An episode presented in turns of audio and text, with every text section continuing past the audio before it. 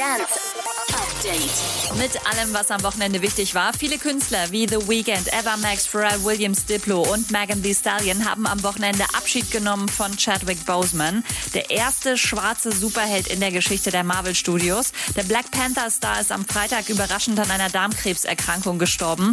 Im Netz fordern Fans gerade, dass er für den zweiten Black Panther Teil nicht neu besetzt werden soll.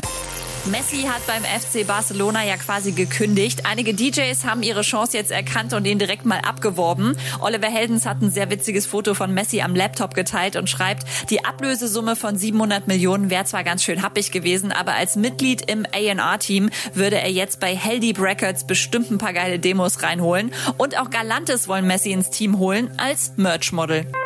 Glückwunsch an Oliver Heldens übrigens. Der hat gestern in seinem ersten Hockey-Game seit sechs Jahren ein Tor gemacht.